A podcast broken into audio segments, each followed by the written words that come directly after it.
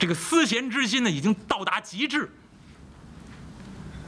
头顾茅庐，二顾茅庐，都没有看见诸葛亮。诸葛亮都不在。那位说：“真不在吗？”未见得。你要让我说呢，这就是演戏。人生如戏，人生如梦，大家都有自己的角色。诸葛亮也在扮演自己角色。诸葛亮很年轻啊。为什么刚才我说拿我打比方，我比诸葛亮老多了？我现在是怪叔叔。那学校里面以前教我以前教过的学生，管我直接叫叫吴哥，叫哥哥。现在在教的学生直接就叫叔叔。那我现在这岁数比诸葛亮大多了。诸葛亮二十出头，毛头小伙子，没有徐庶、徐元直的推荐，刘备根本没听说过这么个人。真的是名不见经传，没名没望。所以诸葛亮。一定要很好的营销自己，给自己塑造一个非常高大的形象，非常神秘的形象。来一次不能让你见着，来两次不能让你见着。而且，我下这个定论是有根据的。刘备两次到隆中没有见着诸葛亮，诸葛亮一定是有意回避。为什么呢？如果说诸葛亮真不知道刘备。来拜访自己，有可能诸葛亮自己出去玩去了，或者真的没在家，有可能啊。但是诸葛亮事先知道刘备要来拜访自己，为什么？因为徐庶、徐元直走马见诸葛之后，把诸葛亮推荐给刘备了。徐庶自己不放心，一手托两家，把诸葛亮推荐给刘备，然后徐庶一拨马来到隆中，面见诸葛亮。告诉诸葛亮，我把你啊推荐给刘皇叔了。过不了多久，刘皇叔就会登门拜访，你一定要出山相佐。这个人太好了，这是英明之主。徐庶、徐元直是很欣赏刘备，兴致勃勃，也向诸葛亮推荐刘备。可是万没想到，诸葛亮面沉似水，把羽扇往桌上这么一摔。站起身形啊，用手一指徐庶，说了一句话：“君以我为享祭之牺牲乎？”然后拂袖而去，走了。那这句话什么意思呢？你徐庶、徐元直把我诸葛亮当成祭祀的时候献给神明的那个猪、那个牛、那个羊。均以我为享祭之牺牲乎？牺牲这两个字，在座有不少小朋友可能刚刚识字，你要写写这两个字，牺牲这两个字都是牛字边儿。这两个字的本意就是祭祀的时候用的那个动物，牛也好，羊也好，马也好，但是呢，讲究的是纯色，所以你要常听说书的人说呢，乌牛白马祭天地。纯色的动物，敬献给天地神明，所以诸葛亮很不高兴。你徐庶、玄直把我当成奉献出去的那个祭品一样，就把我献出去了。你知道我愿意不愿意出山呢？而且这刘备到底是什么样子，我也得考验考验。所以徐庶告诉诸葛亮，刘备会来找你的。而刘备来了。一次没见着，两次没见到，这一定是诸葛亮有意安排，故意避而不见。虽然有人推荐我，你来请我，但是我也得考验考验你，因为古人有一句话说的非常好，不仅臣则君，君则臣，这是我们用现代话说双向选择。反正我我毕业工作的时候，找找工作的时候。还有这种说法，现在不知道还有没有这种说法，那叫双向选择，你选择这单位，单位也选择你。那么诸葛亮心中也是这样想，不仅君要择臣，臣也要择君，我得看你是不是英明之主，你是不是真的求贤若渴，所以两次避而不见。那么刘备第二次算登。其门，入其室，但是照样还没见到。到现在，今天咱们说这个故事，三顾茅庐第三回了。这是转过年来，建安十三年春，就是公元二百零八年春天。刘备派出人打探消息，有人来报，孔明先生回家了，这回准在家。刘备立刻吩咐：“来呀，唤我家两位贤弟，把礼物准备好，立刻跟着我到隆中再访孔明先生。”要三顾茅庐。刘备打算三顾茅庐啊。关羽、张飞不高兴了。关羽头一个来到大哥面前。大哥，两次相访，其礼太过，您不要再去了。对于这样一个山野村夫。您这样的礼貌，有点过分了，所以关羽很不高兴。刘备一听，哎呀，我家二弟熟读春秋啊，我得拿春秋的典来压他。所以刘备手捻胡须，看了看关羽，二弟，岂不闻齐桓公访东郭野人？无反方得其见呐。那刘备也不是光织草鞋，啊，有时候也卖席子，不是光干小小小买卖刘备也读过书，虽然读的不太好吧，不能和诸葛亮相比。那刘备也满腹经纶，说出话来也会拉点。说说，刘备说这话什么意思？这是春秋时候的一个典故，齐桓公，春秋五霸，齐桓公去拜见一位东郭野人，这个东郭野人呢是当时的一个平民百姓，一个布衣的老百姓。这个东郭野人叫什么呢？叫小陈季。本来是个普通老百姓，但是呢，小陈季，齐桓公听说这个小陈季。号称叫东郭野人，很有才学。齐桓公呢，就打算拜访他，一天连去了三趟，没见着这位东郭野人，没见着这位小陈季。那么这齐桓公手下也是劝齐桓公：“主公啊，您是万圣之君，您是大国君主，您去见这么一个普通老百姓。”一天去了三趟没见着，就不要再去了，有失身份。您不要再去了。齐桓公一听，哎，不然不然，这些有才能的人士，他们呢眼中看不起王侯爵位。啊，古代古代有很多这样的文人，很多这样的文士，就甘于做一个普通老百姓。现在很多读书人不是。那得争职称啊，对吧？哎，这不管在哪儿发表个论文，弄个职称，哎，涨涨点工资，这都是各种各样的诱惑。那古人有很多干老林泉。那么齐桓公就说了，这些有有才能的人，看不起王侯爵位，但是这些我们这些做主公的，不能看不起自己的霸业。要想成就霸业，必须去请教这些有才能的人。所以呢，齐桓公去了多少趟呢？去了五趟。终于见着这位小陈季，就是这位东郭野人。所以刘备一看关羽不高兴，立刻就脱口而出，说出这么个典故：齐桓公见东郭野人，无反方得其见。关羽一听啊，这关羽把头一低。关羽心说：“哎，这位诸葛亮啊。”您见吧，五次估计您也见不着，估计啊他没有什么才学，故意避而不见，怕见您。但是大哥已经说出来了。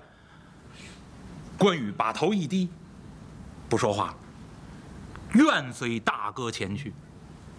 张飞在旁边一听，哎，大哥，刘备一看，三弟，怎么样啊？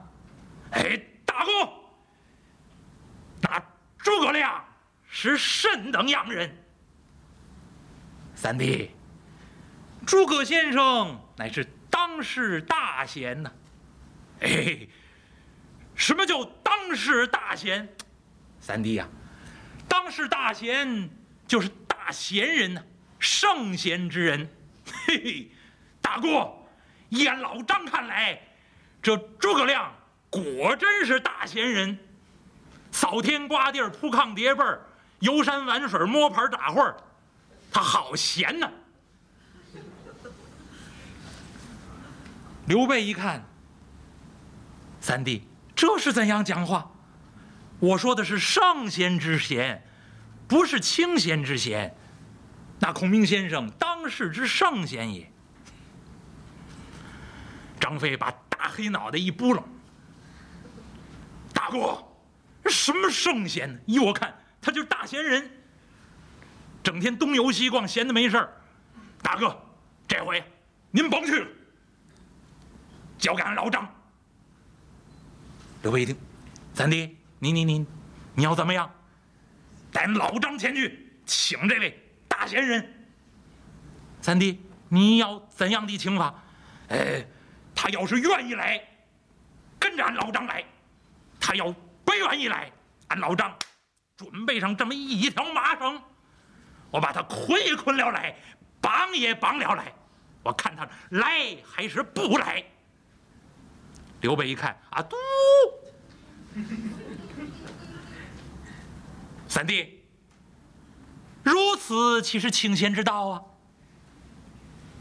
那条麻绳去，这是绑犯人呢。三弟呀，你要是不愿意前去，你呀，留在新野县看家，不要去了。刘备把脸一沉，我跟你二哥前去，你在这看家吧。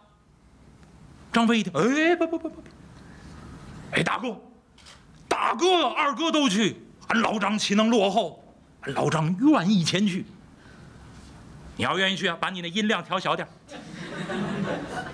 说话别咋咋呼呼的，那都是读书人，读书人住的地方都安静。你给我把音量调小，小声说话，休得裸造，不准惊扰大贤，听到了没有？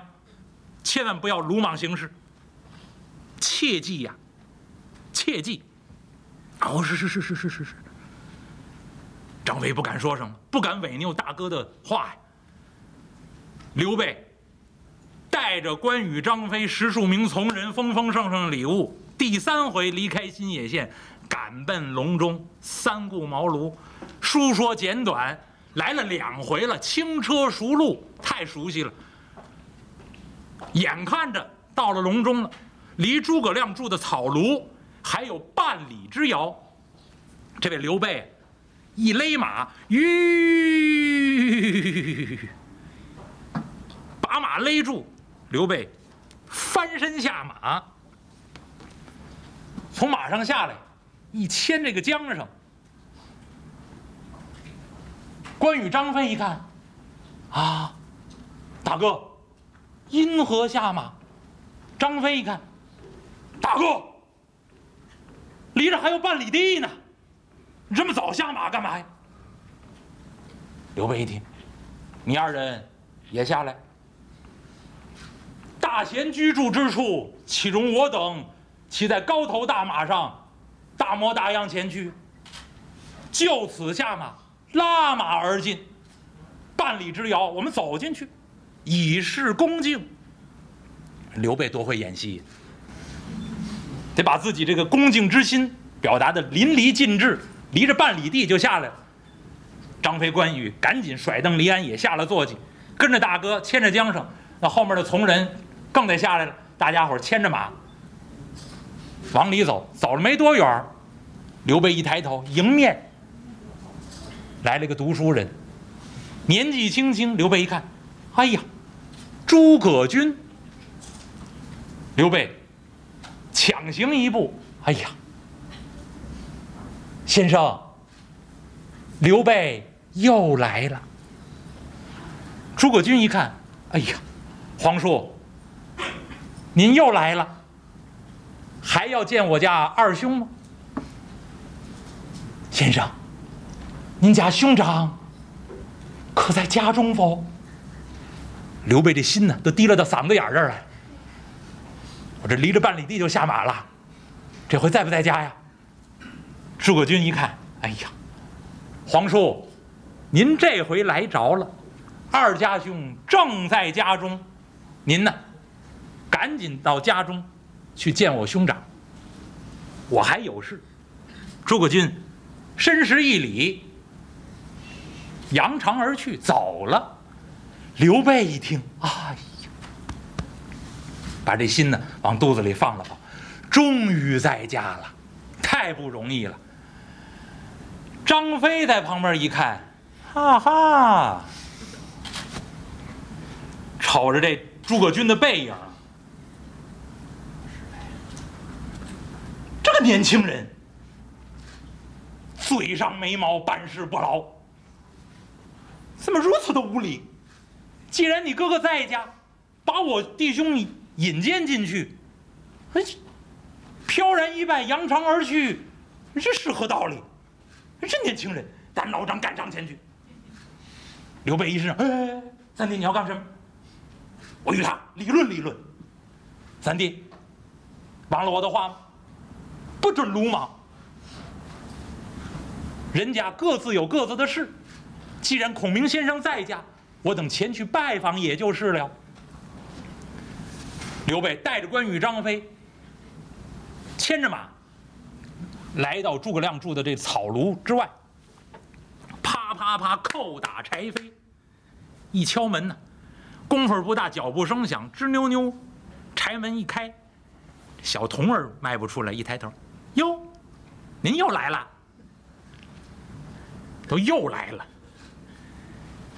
刘备一看啊，小仙童，你认得我了？啊，我认得，你不是那一大串的皇叔吗？是头回来就说了一大串，别都没记住，就记住一皇叔了。您是那一大串的皇叔，对不对？啊，是是是，正是。呃，小仙童，先生在家吗？嘿，皇叔，您这回来着了。我家孔明先生昨天晚上刚回来，回来是回来了，哎，皇叔啊，昨天晚上回来，这个有点累了，今天呀刚吃完午饭，昼寝未起，在堂上睡觉呢。皇叔来了，我进去把先生叫起来，您二人见面如何？刘备一听，哎，别别别别别别！小仙童，既然先生在堂上高卧，千万不要惊扰先生啊！待我刘备跟随仙童进去，我在堂下等候先生。什么时候先生睡醒了，我再去面见先生也不迟。小仙童，烦老仙童头前带路。这小孩一听，行吧，呃，皇叔，那您跟我进来。这小仙童一点手啊，让刘备跟自己进来。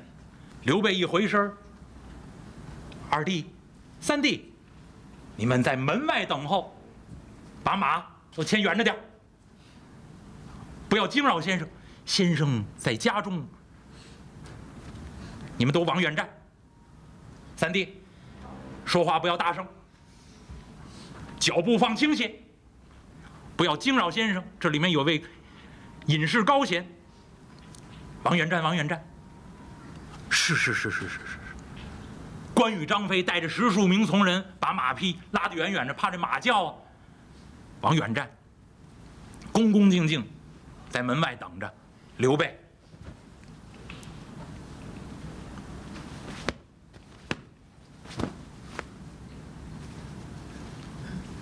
正官吕然，赶扫尘土。把自己收拾的整整齐齐，跟着小童儿进来，要见这位孔明先生。这小童儿在前头引路，一看这位刘皇叔啊，这位皇叔事儿还真多。进来进来之前，先一个劲儿捯饬，啊，真恭敬。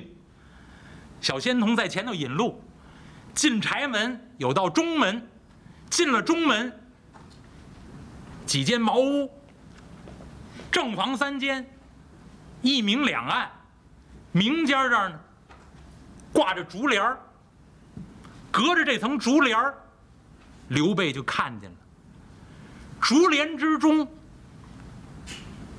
堂上铺的是榻，列位。我说的是东汉末年的故事，那时候没有现在的席梦思床，这都没有。坐卧都在榻上。那么诸葛亮就躺在堂上，隔着这一层竹帘，刘备隐隐约约就看见了一个年轻的读书人，仰面朝天，躺在屋中，正在睡觉。刘备现在的心情，兴奋、紧张、激动，另外也踏实了。为什么？终于，诸葛亮就在这儿，跟我隔了一层竹帘而已。刘备恭恭敬敬往台阶底下这么一站。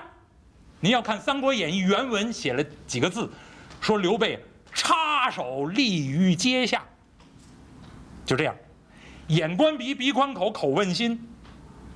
两只手这么一插，半鞠躬姿势，在台阶底下这么等着。诸葛亮在堂上仰面朝天，这儿睡着。小童儿一看，先生，先生在堂上高卧，皇叔，您就站在这儿啊。啊，小仙童，你忙你的去，不要惊扰先生。我在此站一站，没关系。我等一等。站了多长时辰？近一时。过去写一个时辰，用现在话说，两个小时过去了。刘备插手而立，立于阶下，两个小时，够可以的。两个小时，这位诸葛亮在堂上没动窝。刘备在台阶底下隔这层竹帘听见轻微的呼吸之声，没有打大呼噜的，那不叫诸葛亮。微微的有些呼吸之声，刘备听着，嗯，先生好睡。刘备恭恭敬敬在这儿站着。刘备现在既兴奋又激动，又高兴又喜悦，但是我跟您说了，他的心情里面有一层心情就是踏实，因为诸葛亮就在眼前，甭管他什么时候醒，我迈一步。就能见到他了。刘备是踏实的，门外还有两位呢。关羽也还在其次，关羽很沉稳，站在门外，手摁佩剑，推五柳长髯。大哥说了，在门外侍立，关云长就在门外安安静静这儿等着。张飞不行。张飞一看，怎么这么长时间？俩小时过去，一点动静都没有。哎，二哥，三弟，二哥，大哥进去快一个时辰了吧？怎么一点动静没有？这跟先生这儿聊上了，聊上也应该说话有事。三弟，大哥与先生说话都跟你这嗓门似的吗？那岂能听见？二哥，我进去瞧瞧去，我进去瞧瞧。我看看聊什么？我不出声行吗？三弟，千万不要惊扰先生，不要惹大哥生气。二哥放心，我不出声，我悄悄的进去。我悄悄进去。张飞手摁佩剑，一撩自己的袍襟儿，高抬腿，轻落足。从门外可就进来了，关云长不放心呐，紧随其后，唯恐自家三弟惹出事儿来。关云长在后面也是蹑足前踪，跟随在三弟身后。张飞按宝剑棒，撩袍襟，高抬脚，轻落足，进了柴门，来到中门。单老张看上这么一看，呀！在中门。张飞这么一看，嘿嘿，我家大哥恭恭敬敬站在台阶底下，怎么着？堂上那位先生仰面朝天那睡了，拿我家大哥当他学生罚站呢，这是，这还了得？张飞站在中门这儿，拢目光这么一看，扎扎，刚扎两下，关云长在旁边这么一按，三弟，不要惊扰先生，不要惹大哥生气。张飞这样，扎扎，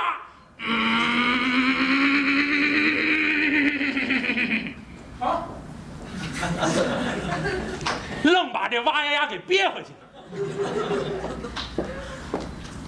二哥，这先生欺人特甚。